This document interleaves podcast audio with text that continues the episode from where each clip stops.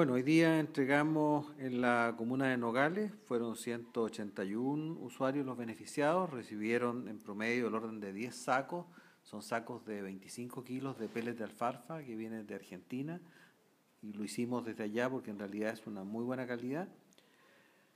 Y quiero destacar las precauciones y todo lo que, el trabajo que se realizó con INDAP para evitar un contagio de COVID.